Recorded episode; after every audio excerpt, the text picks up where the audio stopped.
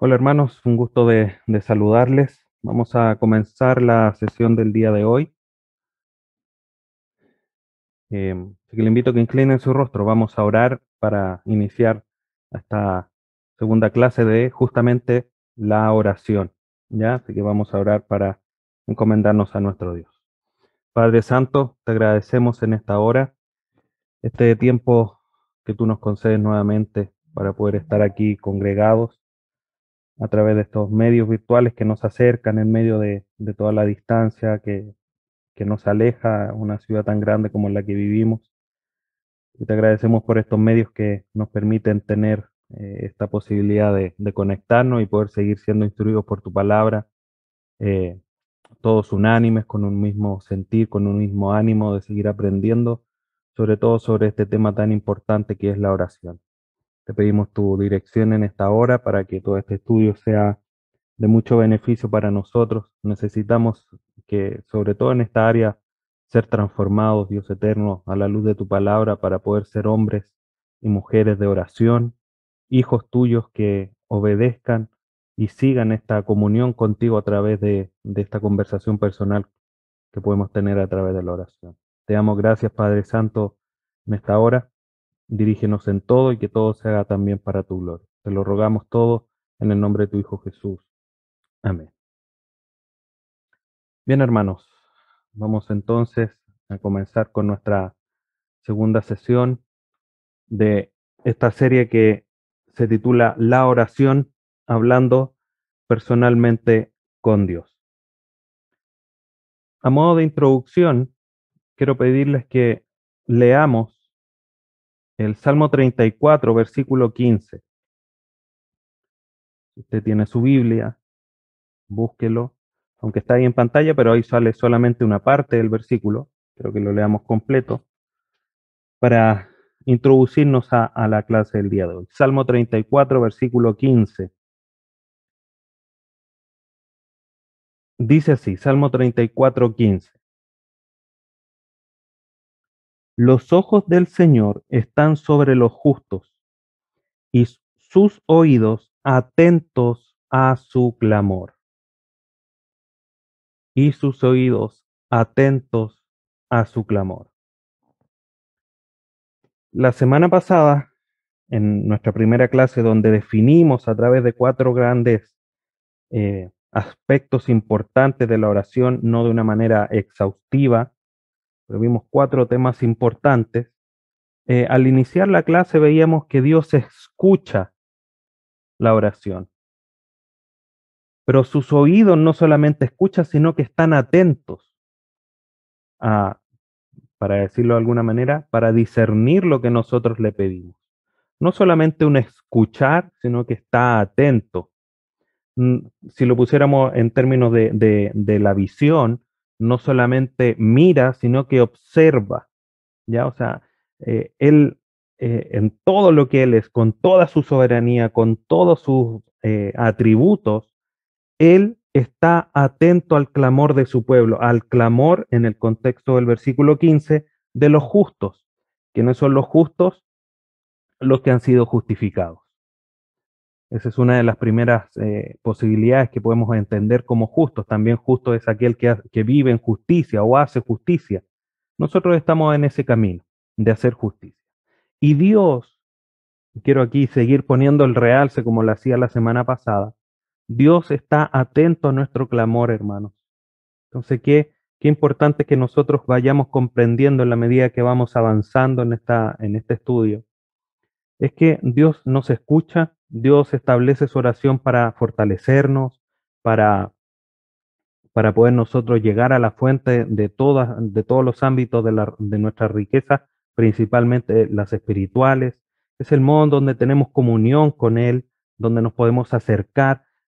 Entonces, la oración tiene infinitos beneficios, infinitas bendiciones para nuestra vida.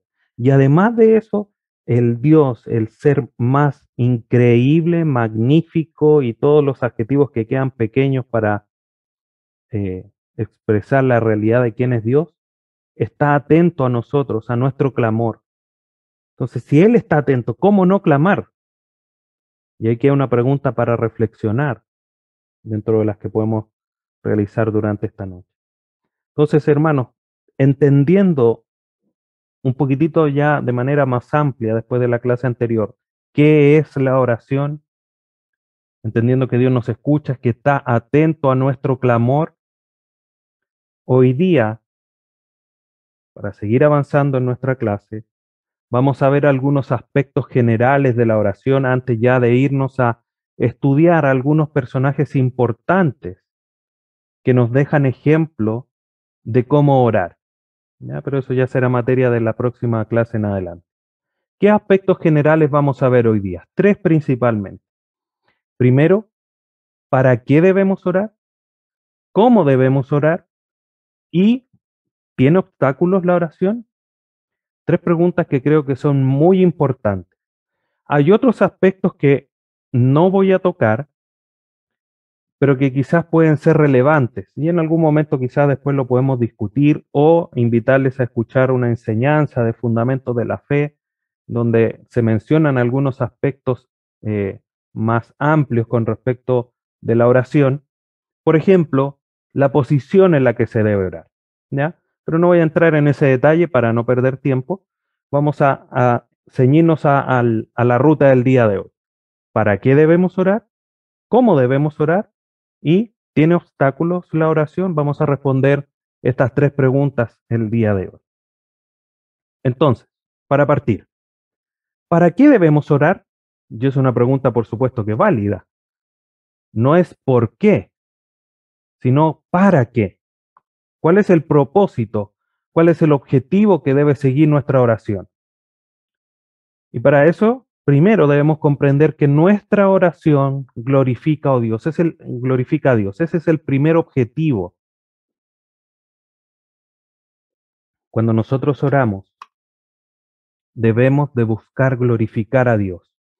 Y de cierta manera, eso significa orar en el nombre de nuestro Señor Jesucristo.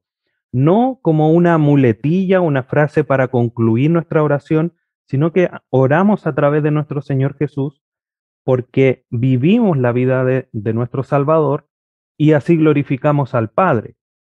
Veíamos la semana anterior que la obediencia, la sujeción a la voluntad de Dios era uno de los aspectos principales respecto a la oración.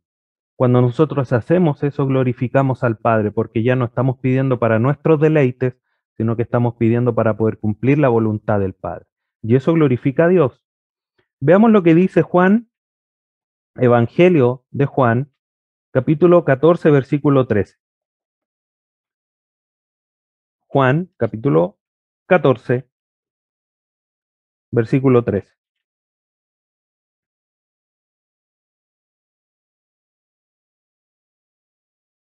Dice, y todo lo que pidan en mi nombre, lo haré, para que el Padre sea glorificado en el Hijo.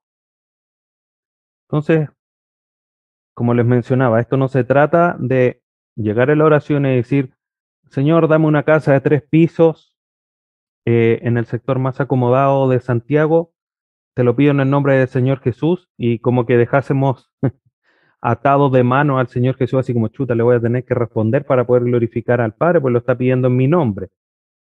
No ese es el sentido sino que tiene que, verse, tiene que estar en el sentido de lo que pidan en mi nombre, en, de acuerdo a, la voluntad, de acuerdo a lo que yo les he enseñado, el Señor Jesús el que habla aquí, de acuerdo a todo lo que yo le he dicho, si ustedes piden conforme a todo lo que yo soy, a todo lo que yo les he enseñado, dice el Señor Jesús, yo lo voy a hacer para que el Padre sea glorificado.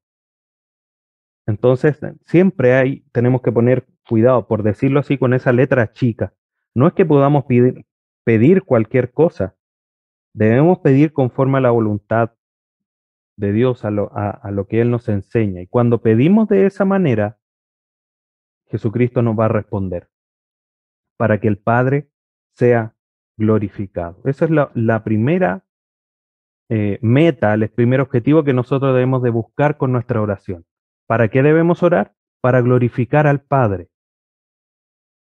Segundo, la oración alinea nuestra voluntad con la voluntad de Dios.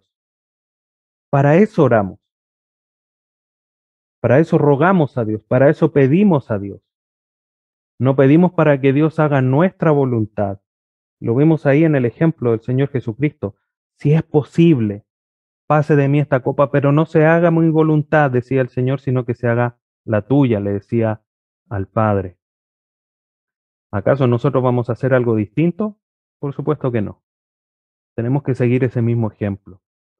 Nosotros no somos más que el Señor Jesús, por supuesto. Veamos lo que dice Lucas 22, 42. Lucas 22, versículo 42. Justamente el pasaje que comentaba recién. Lucas 22, 42. Padre, si es tu voluntad, aparta de mí esta copa, pero no se haga mi voluntad, sino la tuya. Entonces, a través de la oración nosotros rogamos para que nuestras peticiones, nuestras solicitudes, nuestra, la respuesta a nuestras necesidades estén alineadas a la voluntad de Dios, para que lo que nosotros busquemos no sea que se cumpla lo que nosotros queramos, sino que lo que Dios se haga. Eso, queridos hermanos, no quiere decir que nosotros no podamos decirle al Señor cuáles son nuestros deseos. Aquí el Señor Jesús le dice, si es posible, pasa de mí esta copa. Ese era su deseo, era una copa terrible, era la ira de Dios que iba a tener que enfrentar en su humanidad. Pero él no se sujetó a lo que él deseaba siendo el Hijo de Dios, sino que se sujetó a la voluntad del Padre. Entonces nosotros podemos tener muy buenos deseos, pero no sabemos si son los deseos de Dios. Obviamente respecto a su voluntad. Siempre debemos de sujetarnos a Él, siendo humildes, siendo respetuosos, temerosos de Dios para decirle, Padre, si es posible, sáname, si es posible, dame un trabajo, si es posible, eh, susténtame, si es posible, no sé, cualquier cosa. Pero no se haga mi deseo, sino que se haga tu voluntad. Y también muchas veces orar para poder ser fortalecidos para aceptar la voluntad de Dios, que muchas veces no es difícil de comprender o de aceptar. Tercero, para buscar paz, porque la oración trae paz. Veíamos el ejemplo de Ana la semana pasada en el primer libro de Samuel, pero miren lo que dice acá Filipenses 4, versículos 6 al 7. Un pasaje muy interesante. Eh, si puede usted, márquelo ahí en su Biblia, anótelo, si está tomando notas en su cuaderno, en una hojita, Anote Filipenses 4, 6 y 7. Este pasaje nos enseña mucho respecto de, cómo enfrentar la oración de una, manera que es la enseñanza directa para nosotros hoy, pero el ejemplo lo vimos. Mire lo que dice eh, Filipenses 4, 6 y 7. Por nada estéis afanosos. Antes bien, en todo, mediante oración y súplica, con acción de gracias sean dadas a conocer sus peticiones delante de Dios. Antes de seguir con el 7.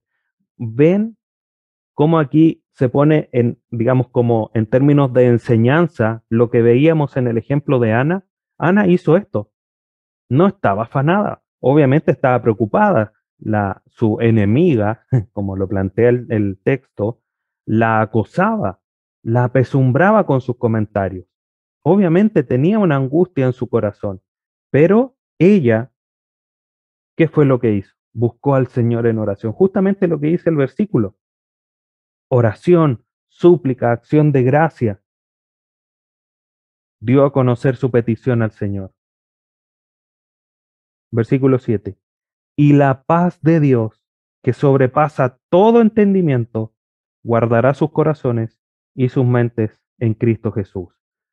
Volvemos al ejemplo. ¿Qué le sucedió a Ana después de orar? Se levantó y se fue con su familia.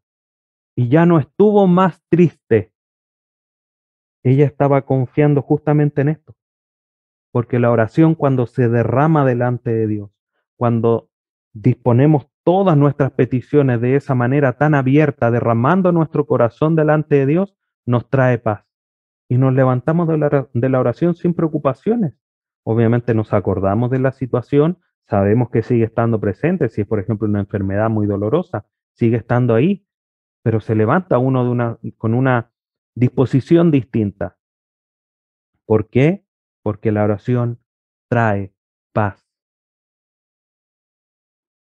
Entonces, pastor, ¿por qué cuando yo oro me levanto y sigo igual? Bueno, pueden ser muchas razones. Una de esas puede ser que tu oración tenga un estorbo, por eso tú te levantas sin tener paz en tu corazón. Pero siguiendo el tenor del ejemplo, primero, quizás no estás derramando tu corazón. Estás insistiendo de alguna manera en que Dios haga lo que tú quieres y no que se haga la voluntad de Dios.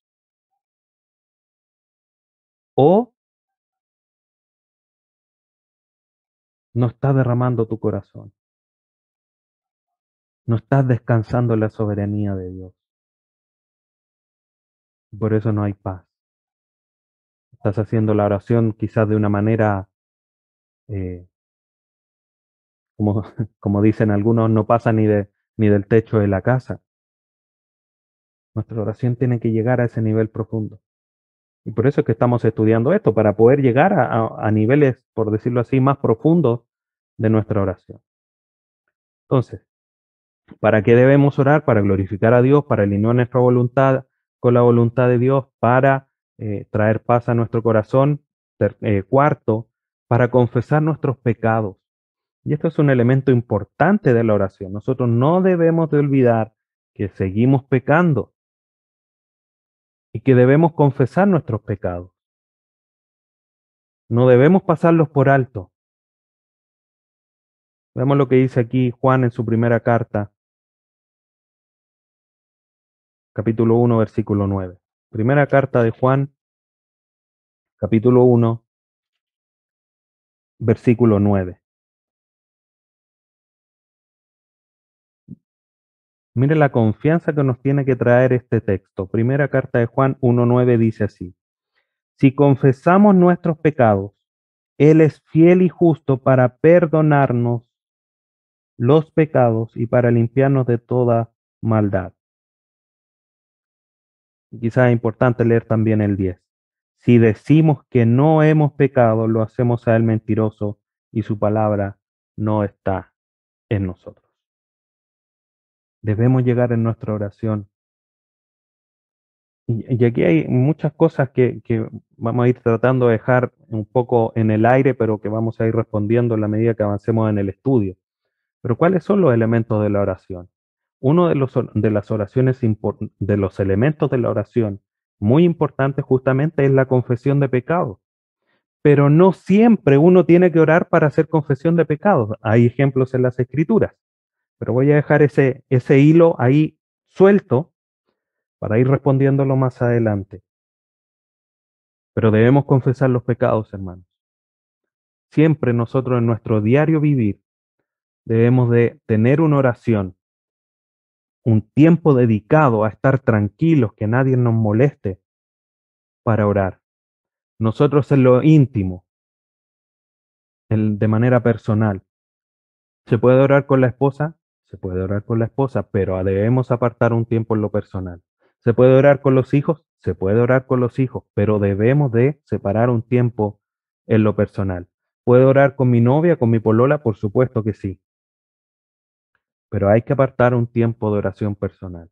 Una cosa no quita la otra. ¿Podemos orar en congregación como lo hacemos? Por supuesto que sí, pero eso no anula que yo debo orar de manera personal e íntima o con un grupo de hermanos. Siempre debemos de tener un espacio.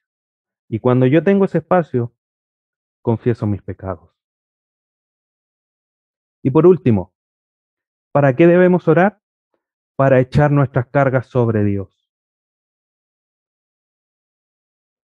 Veamos lo que dice aquí Pedro en su primera carta, capítulo 5, versículos 5, capítulo 5, versículos 6 y 7. Primera carta de Pedro, capítulo 5,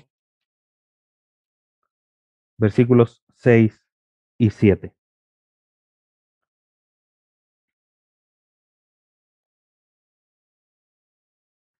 humíllense, dice, versículo 6, pues bajo la poderosa mano de Dios, para que Él los exalte a su debido tiempo, echando toda su ansiedad sobre Él porque Él tiene cuidado de ustedes.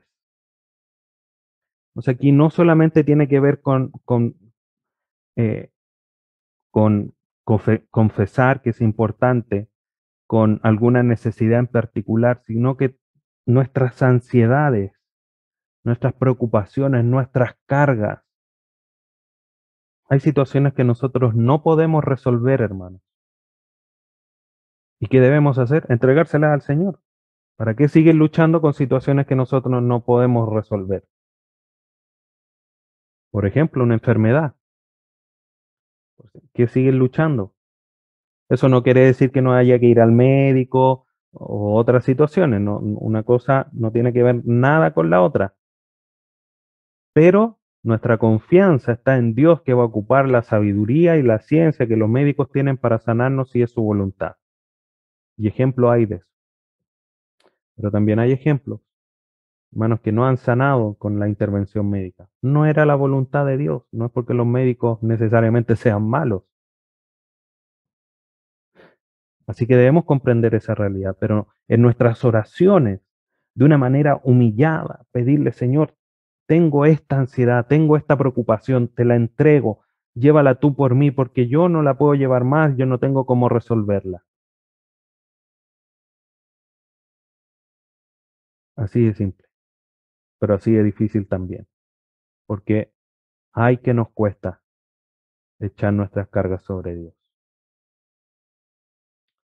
Pero obviamente siempre tiene que ser con humildad. Eso de echar nuestras cargas como que estuviéramos cargando un, un camión, no. Con humildad, entregárselas al Señor.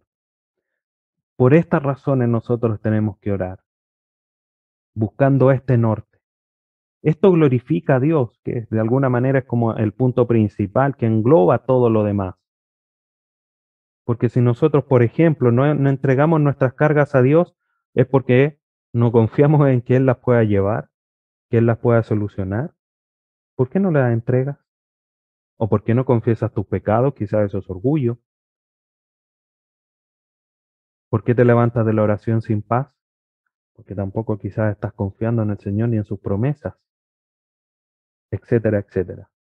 Debemos de orar teniendo siempre en cuenta, hermanos, que oramos para glorificar a Dios. Aquí hemos respondido la primera pregunta. Ahora vamos a la segunda. ¿Cómo debemos orar? Y vamos a ver algunas cosas generales de cómo es que debemos orar. Todo esto lo vamos a ir profundizando en la medida que vamos viendo los ejemplos a contar de la próxima semana. Que dicho sea de paso, siempre me gusta a mí dejar ahí como un, un enganche, dejar ahí como, oh, ¿de qué tratará? Vamos a la próxima semana, con la ayuda de Dios, a estudiar las oraciones o parte de las oraciones de Abraham. Y vamos a ver qué vamos a aprender a la luz de el Padre de la Fe. Pero volvamos a lo nuestro. Ya les dejé ahí enganchados para la próxima clase. ¿Cómo debemos orar? Lo primero que tenemos que tener en cuenta es que debemos orar al Padre. Todas las oraciones de las Escrituras, sin temor a equivocarme, están dirigidas al Padre, no a ninguna otra cosa. O mejor dicho, no a otra persona de la Trinidad. Hay que orar al Padre. El mismo Señor Jesucristo dijo, cuando los discípulos dijeron, Señor, enséñanos a orar, así como Juan el Bautista le enseña a sus discípulos. Ustedes van a orar así. Padre nuestro. Y todas las oraciones están dirigidas así de los apóstoles. ¿Por qué? Porque el mismo Señor Jesucristo les enseñó que debían orar al Padre. Mateo 6.9. Todas las cartas también paulinas, generalmente cuando vemos oraciones, eh, vemos esa realidad. Pero Mateo 6.9 es justamente el pasaje que, que les acabo de mencionar. Mateo 6.9 dice, lo siguiente, ustedes pues oren de esta manera, Padre nuestro que estás en los cielos, santificado sea tu nombre. debemos orar al Padre. Por medio de Cristo y a través o en el poder del Espíritu Santo. Todos los actores de la Trinidad están involucrados, pero nuestra dirección a quien nosotros rogamos es al Padre. Eso es lo primero que tenemos que tener en cuenta en cómo debemos orar. Segundo, tenemos que dejar, hermanos, que el Espíritu Santo interceda al no saber cómo orar. Debemos de, dejarnos guiar por Él. Romanos 8:26 habla de que el Espíritu Santo nos, eh, nos ayuda o intercede por nosotros, que ese es el sentido de la intercesión, de la ayuda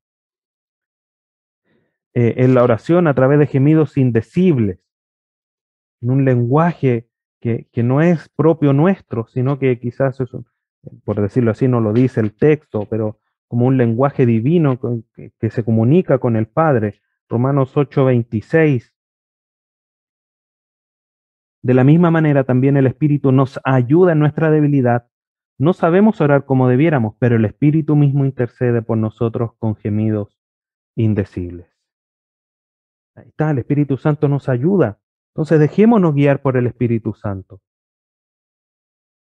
Eso significa que cuando yo oro y no, no, sé cómo expresarme, a lo mejor vienen lágrimas y, y, solamente lo único que puedo hacer es pensar una oración, pensar en la situación. Sí, puede ser, hermano. Puede ser. Y el Espíritu Santo ocupa esa situación para presentarla delante de Dios porque nosotros no sabemos cómo exponerla. Entonces dejémonos guiar por el Espíritu Santo. Que hay otro gran tema, quizá en algún momento vamos a estudiar, que es propiamente el Espíritu Santo. Hay muchas eh, malas aplicaciones, malos entendidos de lo que es el Espíritu Santo, cómo actúa en nosotros. Dejémonos guiar por el Espíritu Santo. Tercero, la oración necesita ser íntima con Dios. Eso no quiere decir que no, no sea bueno orar con los hermanos, orar con, como decía adelante, con los hijos, con la esposa o el esposo, eh, con la polola, el pololo, el novio, novia. Eso es bueno también. Pero nosotros debemos de buscar tener esa intimidad con Dios. Mateo 6:6 dice lo siguiente. Pero tú cuando ores, entra tu aposento y cuando hayas cerrado la puerta, ora a tu Padre que está en lo secreto, que está en secreto, y tu Padre que ve en lo secreto te recompensará. Obviamente esto es en alusión a todos los personajes de esa época que se paraban en las esquinas, en los, en los puntos más visibles de la sinagoga, para que fuesen vistos y todos dijesen, mira cómo ora ese varón, mira cómo ora esa persona. La recompensa la estaban teniendo ahí mismo, porque eran alabados por la gente por, su, por sus oraciones. Nosotros no debemos hacer eso. Nuestras oraciones deben ser íntima con Dios, ahí lo personal. No andar eh, con aspavientos de cuánto oramos, de, no, íntima, con sencillez, con humildad, el Señor va a recompensar y esa recompensa tiene que ver con respuestas a nuestras oraciones. El Señor va a actuar en ese sentido. Nosotros debemos tratar de ser lo más silencioso posible en nuestras oraciones. Así el Señor va a, responder. Eso no quiere decir que, por ejemplo, de repente uno le pueda decir a un hermano, hermanos, sé que estás con problemas, estoy orando por ti, porque eso anima al hermano saber que alguien está orando por uno. O decir, por ejemplo, hermano, ora por mí porque estoy en una situación difícil. Por ejemplo, el otro día conversaba con un eh, compañero del máster, eh, le, preguntaba cómo estaba bien, me hizo aquí luchando, entró a trabajar hace poco, después de mucho tiempo sin, sin tener un, un trabajo. Me decía, tus oraciones son necesarias, hermano. Amén pero tampoco lo decir, hermano, te escribí hoy día, hora y media hora por ti, gloria a Dios. No, no. Él me pidió la oración, yo sé por qué tengo que pedir por él. Y así, es solamente un ejemplo sencillo. ¿Cómo debemos orar? Al Padre, dejándonos guiar por el Espíritu Santo, de una manera íntima con Dios, no utilizando repeticiones insensatas, sin sentido, vanas. Aquí yo sé que hay un tema, muchos se preguntan, pero eh, ¿cómo puedo orar siempre eh, por lo mismo, sin repetir las mismas palabras? Bueno, eh, hay muchas situaciones que nos ayudan. Hay un excelente libro que nos ayuda. Hay que tener cuidado con algunas cositas de ese libro, pero el libro en sí es muy bueno. Se llama Orando la Biblia de Donald Whitney. Muy buen libro y que nos ayuda él en, cómo manifiesta, cómo enseña la realidad de cómo orar las palabras de las escrituras, a no orar siempre de la misma manera, pero siempre teniendo la misma petición. Eso son dos cosas distintas. Yo puedo orar siempre por una misma petición, pero no eh, tener casi como un, una anotación y leerla frente a Dios. No, no ese es el sentido. Mateo 6, 7, justamente aquí donde estamos, dice, eh, versículos 7 y 8, y al orar no usen ustedes repeticiones sin sentido como los gentiles porque ellos se imaginan que serán oídos por su palabrería. Por tanto, no hagan semejante a ellos porque su Padre los... Eh, porque su Padre sabe lo que ustedes necesitan antes que ustedes lo pidan. Por lo tanto, no tenemos que usar la, las mismas palabras. Tenemos que buscar la manera, orar las escrituras, leer más, ver cómo el, seguir de la, los ejemplos de las escrituras para poder orar de una mejor manera. Ahora, nadie nace con un curso de oración. Pero sí, hermanos, debemos ir buscando mejorar nuestra oración. Nuestra oración hoy día tiene que ser mejor que la hace un año atrás o seis meses atrás. La del próximo año tiene que ser mejor que la oración que estamos haciendo hoy. Yo siempre les digo, hermano, y perdón que quizá insista con esto, pero en nuestras oraciones, queridos hermanos, no debemos estar a cada rato diciendo, Señor, Señor. Porque si recordamos que la oración es una conversación, nosotros cuando conversamos entre nosotros no estamos a cada rato, oiga, pastor, ¿sabe qué, pastor? Eh, ayer, pastor, cuando estaba en la casa, pastor, ustedes no me hablan así, ni yo a ustedes, hola, hermano, ¿cómo estás, hermano? ¿Cómo, cómo está eh, tu, esposa, hermano? No. Conversamos de una manera fluida. Con nuestro Dios debemos de buscar hacer lo mismo. Yo, yo le invito que oremos con, un, con, con, con atención a lo que estamos pronunciando. Yo lucho con eso. Porque eso es una repetición innecesaria. Luchemos, hermanos. Pero aquí en el, en el, en el, digamos, en el contexto no es, por ejemplo, como lo hacen los católicos. Eh, tres Padre Nuestro y diez Ave María. Repeticiones, repeticiones. No. No, hermanos. Repetir rezo no. Yo sé que no lo hacemos, pero la escritura es lo que menciona. Ya debemos de buscar. Orar siempre por las peticiones, pero no de la misma manera muchas veces caemos en, hacer repeticiones de, cómo mencionamos las cosas. Hay que poner cuidado, hay que ir mejorando. Ya no, estamos pidiendo perfección o, salir del curso de la clase del día de hoy eh, sin hacer ninguna repetición. No, no es eso, pero debemos ir esforzando. Y eh, por último, ¿cómo debemos orar? No debemos ser apresurados al hablar, sino que sean pocas nuestras palabras. Tenemos que ser sencillos en nuestras peticiones. No usar grandes palabras de ampaviento, como que tratásemos de, de alguna manera de impresionar a Dios con nuestras palabras. No, no, no, no. De una manera sencilla. Debemos pensar, hermanos, si bien tenemos que hacer las oraciones con una manera reverente delante de Dios, porque estamos hablando con, con Dios, el, ser creador del cielo y la tierra, eh, pero con palabras sencillas, no debemos de, buscar eh, grandes palabras ni ser muy elocuentes, no, al Señor con sencillez. Las vemos, vemos las oraciones de, del Señor Jesús, por ejemplo, y otras tantas, con sencillez. Mire lo que dice Eclesiastés 5.2. No te des prisa en hablar, ni se apresure tu corazón a proferir palabras delante de Dios, porque Dios está en los cielos y tú en la tierra. Por tanto, sean pocas tus palabras. Con sencillez.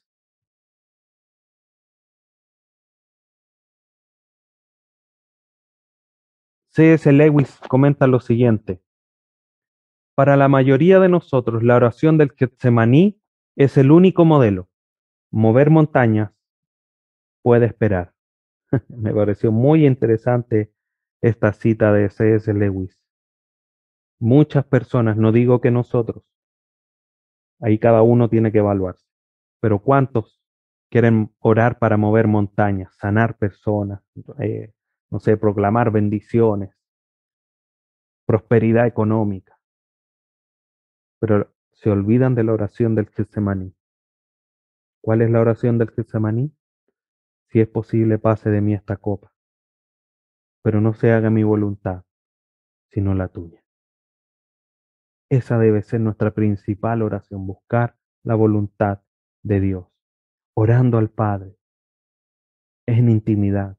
Así como lo hizo el Señor Jesús, acompáñenme a orar. Ustedes oren aquí, le dijo a sus discípulos. Se llevó a otros más un poco más adelante. Ustedes espérenme aquí, yo voy a ir más allá de una manera íntima. Los demás lo estaban apoyando, por supuesto. Pero él buscó ahí el espacio íntimo. Así también nosotros debemos de buscar esa intimidad con Dios. Por último, última pregunta de la ruta del día de hoy. ¿Tiene obstáculos la oración? Y la respuesta, no sé si obvia, yo creo que sí, es justamente esa. Sí, tiene obstáculos la oración. Ahora es, ¿cuáles son? Porque si Dios nos está diciendo, todo lo que pidieran a, eh, al Padre en mi nombre, yo lo haré. O sea, hay una manera de orar que no es pedir en el nombre del Señor Jesús. Y esas oraciones, por lo tanto, no van a ser respondidas. Pero ¿qué situaciones ponen obstáculos a mi oración? Primero, obviamente, el pecado. El pecado nos aleja de estar en comunión con Dios. No anula o disminuye el poder de Dios. Y aquí hago un paréntesis, hermano. La oración no es la que tiene poder. El que tiene poder es quien responde la oración. La palabra, las escrituras dicen que la oración del justo puede mucho, pero no porque, lo, porque está orando un justo, un hijo de Dios, sino porque a quien le estamos pidiendo es el ser más poderoso, soberano sobre toda la creación, que es el mismo Dios. O sea, ahí tenemos que poner ojo, queridos hermanos. Porque muchas veces uno dice, no, es que vamos a orar y el Señor nos va a responder. Cuidado, el Señor puede que no nos responda, se demore años en respondernos o nos responda pronto. El Señor siempre responde. El punto es que muchas veces dice no. Tenemos el ejemplo de Pablo, ahí en Romanos, si no me mal recuerdo. Le he rogado al Señor tres veces que me saque ese aguijón que le había llegado a su cuerpo. ¿Y qué le dijo el Señor? No, bástate mi gracia. ¿El Señor le respondió? Sí le respondió, pero no respondió quizás como Pablo quería, que era que lo sanara, que le quitara ese aguijón. El Señor dice, no, no te lo voy a quitar. Bástate, susténtate, afírmate en mi gracia. Y Pablo lo entendió. De buena gana me gloriaré en mi debilidad, porque ahí es donde reposa el poder de Dios. Entonces, el que tiene poder es quien responde la oración, no la oración en sí misma, hermano. Pongamos cuidado con eso. Pero volvamos a esto, cierro ese paréntesis. ¿Tiene obstáculo la oración? Sí. ¿Cuál es el primer obstáculo? El pecado. Veamos lo que dice el Salmo 66, versículo 18. Salmo 66, versículo 18. Dice, si observo iniquidad en mi corazón, el Señor no me escuchará. El Señor no me escuchará. Pero si veíamos la semana pasada que el Señor escucha, sí, pero cuando llevas una vida justa, cuando lo primero que haces, si has pecado, decirle, Señor, cometí este pecado, estoy luchando, perdóname por esta falta, límpiame de mi maldad. Eso agrada al Señor. ¿Cuánto nos hemos preguntado, qué pasa si Adán al principio hubiese dicho, tú comiste, sí, Señor, comí, a lo mejor en buen chileno, la vendí, cometí pecado. A lo mejor la historia sería completamente distinta, pero ¿qué hizo? Ocultó su pecado. Sí, la mujer que tú me diste, ella me hizo pecar. La mujer no, la serpiente me. ¿Qué pasa si se hubiesen arrepentido? El pecado nos aleja de Dios.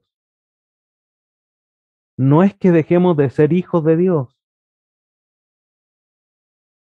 pero nos aleja de la comunión con Él.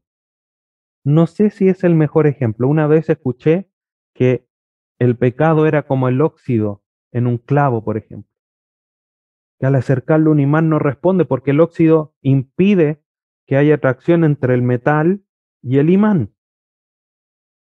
Pero cuando ese clavo es, limpiado de ese óxido, nuevamente hay atracción con el, con el, con el imán.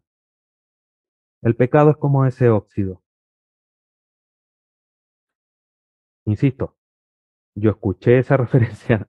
Si es tan así, no lo sé, me parece que es así. Pero es interesante esa, esa ilustración.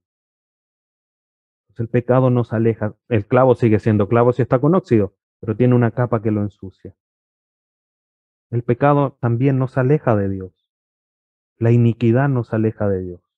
Quiero leer también Isaías 59 para eh, reafirmar esta, esta realidad. Eh, Isaías 59, versículo 1 y 2.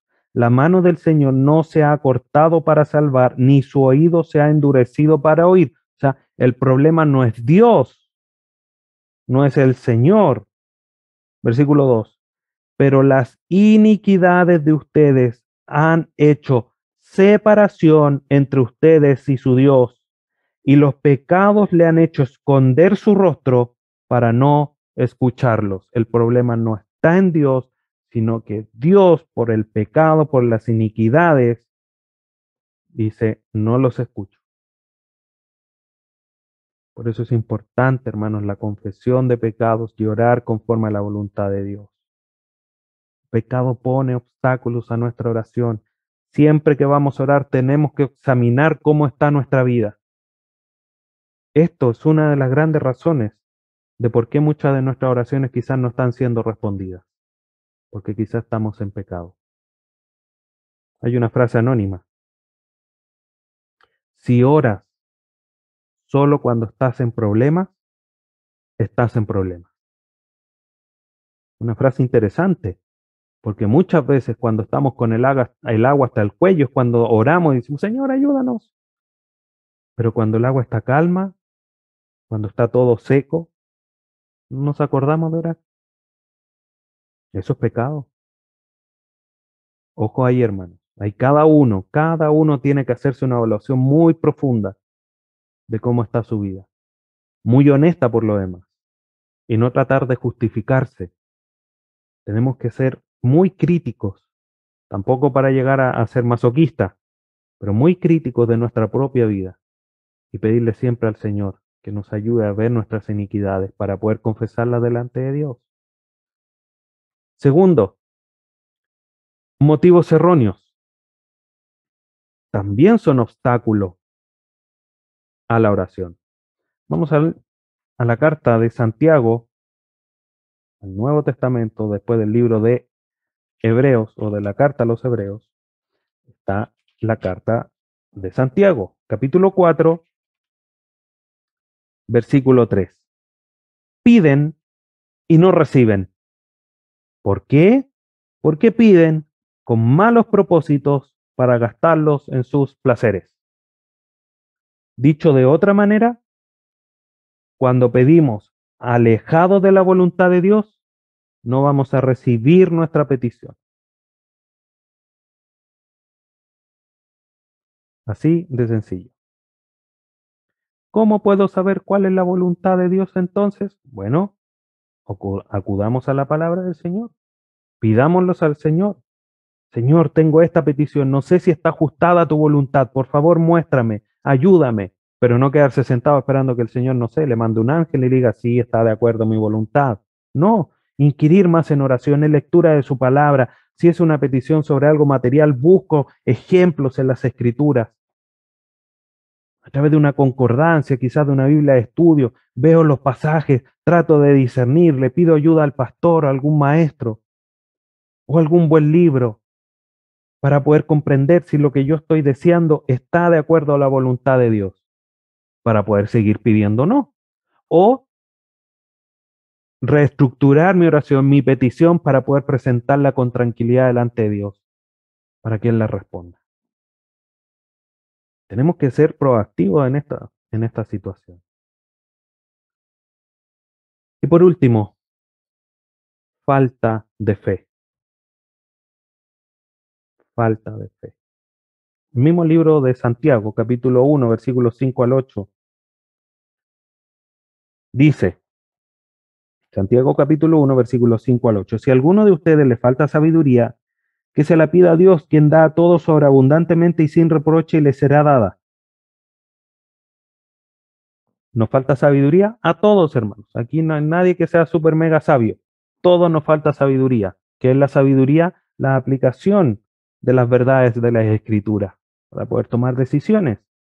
A todos nos falta sabiduría en ese aspecto. Versículo 6 pero pida con fe sin dudar. Ay, nos levantamos de la oración y decimos, ¿el Señor me habrá escuchado? ¿Me irá a responder? No, hermano. Con fe, con confianza. Recordemos, Dios escucha las oraciones. Él está atento a nuestro clamor. Lo que tenemos que hacer es asegurarnos de no estar en pecado y de que nuestros motivos sean los correctos pero que pida con fe, sin dudar, porque el que duda es semejante a la ola del mar, impulsada por el viento y echada de una parte a otra. No piense pues ese hombre que recibirá cosa alguna del Señor, siendo hombre de doble ánimo, inestable en todos sus caminos. No, siempre con seguridad. Allí oré al Señor y el Señor me lo va a dar. Pero siempre con la seguridad de que Dios nos va a responder conforme a su voluntad. Siempre recordando lo que el Señor dijo, cualquier cosa que le pidiesen a Dios en mi nombre, yo se las concederé para que el, Padre sea glorificado. Entonces tenemos que entender, hermanos, que aquí no es orar por orar, es orar con motivo, orar con entendimiento, para que nuestras oraciones cumplan su propósito, para orar de la manera de vida y para que nuestras oraciones no tengan estorbo, no tengan obstáculos, y puedan ser respondidas. Por eso eh, estamos aquí aprendiendo de la oración, para ver aún más la gracia de Dios, la misericordia de Dios al responder nuestras oraciones. ¿Cuántas ya nos ha respondido? Y gloria a Dios por eso. ¿Cuántas no nos ha respondido aún? Bueno, ¿por qué no la ha respondido? ¿No será el tiempo? ¿Estaré pidiendo bien? ¿Estoy en pecado? ¿Estará ajustada la voluntad de Dios? ¿Estoy pidiendo bien de la manera correcta? ¿Estoy entregando mi ansiedad y mis cargas delante de Dios? Son todas preguntas válidas. Pero hermanos, seamos cuidadosos y balanceados. Esto no se trata aquí de, de, como con un látigo. Señor, estoy orando bien y, y casi como ser, como decía, masoquista. No. Se trata de ajustarnos a lo, que la escritura nos muestra de cómo es que debemos orar para que nuestras oraciones sean respondidas.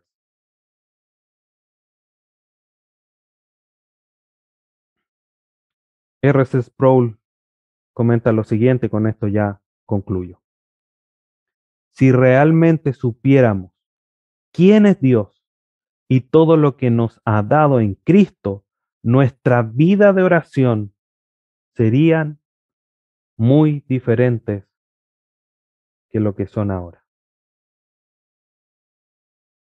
Justamente conversábamos de esto ayer con unos compañeros en el discipulado del seminario. Y llegamos a esta conclusión. El carácter de oración que un hijo de Dios desarrolla no está alejado ni divorciado o separado del conocimiento de Dios que nosotros tengamos. Eso es esencial para nuestra vida de oración. Tenemos que conocer más a Dios. Por eso estamos haciendo el discipulado, conociendo al Dios vivo, para conocer más a Dios de manera concreta, específica, a través de las escrituras, por supuesto. Eso va en íntima relación con la enseñanza de la oración. Para que nuestra vida de oración sea mucho más profunda, para que nuestra vida de oración no sea lo que son ahora, con un, con un conocimiento menor, conocimiento desviado, con un conocimiento mínimo, como sea. Lo importante es que vayamos aprendiendo, que vayamos sumando, como poniendo las piezas del Lego para ir generando ese castillo de oración, esa vida sólida de oración, entendiendo qué es la oración, el día lunes entendiendo quién es Dios, que el conocimiento de Él es, de Él es maravilloso, el no tenerlo tiene sus consecuencias, pero también el conocerlo trae beneficios, y uno de esos beneficios es que nuestra vida de oración va a ser mucho más real, mucho más profunda. Entonces vemos la integridad de lo que estamos estudiando. Por eso nos llamamos palabra integral. De una manera íntegra, todo el conocimiento. ¿Para qué? Para glorificar a nuestro Dios a través de la oración, pero también a través de nuestra vida. Que el Señor nos bendiga, que el Señor nos ayude de una manera gigante, por decirlo así, para poder seguir mejorando nuestra, en, nuestra vida de oración que tanto necesitamos. Vamos a orar, hermanos, para concluir eh, la enseñanza del día de hoy. Le invito a que incline su rostro. Padre Santo, te agradecemos en esta hora. Y llegamos ante ti, Padre Santo, rogando que nos ayudes siempre a, ser balanceados en nuestra vida de oración, siempre evaluándonos a nosotros si estamos en pecado o no, si estamos pidiendo por los motivos correctos, si estamos pidiendo con una fe real, con convicción, pero también a la luz de todo lo demás que hemos aprendido. Con una dirección correcta, con motivos correctos, de una manera sencilla, humilde, temerosa, derramando nuestros corazones adelante de ti, ante tu trono, para que tú hagas misericordia, para que tú respondas de la manera oportuna, en el momento preciso, no antes, no después, en el momento exacto, para que tu nombre sea glorificado. Dios amado, ayúdanos a comprender cada día mucho más profundamente a través de este estudio, de nuestras lecturas personales, de las demás instancias de enseñanza que tenemos, todo lo que sea necesario con respecto a nuestra vida de oración. Hay mucho que mejorar, pero te pedimos de manera especial en esta hora por nuestra vida de oración. Ayúdanos, Padre Santo, para que todo esto sea de una real transformación en nuestra vida, para poder ser hijos tuyos que te glorifican también en la vida íntima de oración. Gracias por esta enseñanza te damos, Dios amado. Te agradecemos, te bendecimos por todo este tiempo. Y te entregamos y pedimos toda esta oración para tu gloria Amén.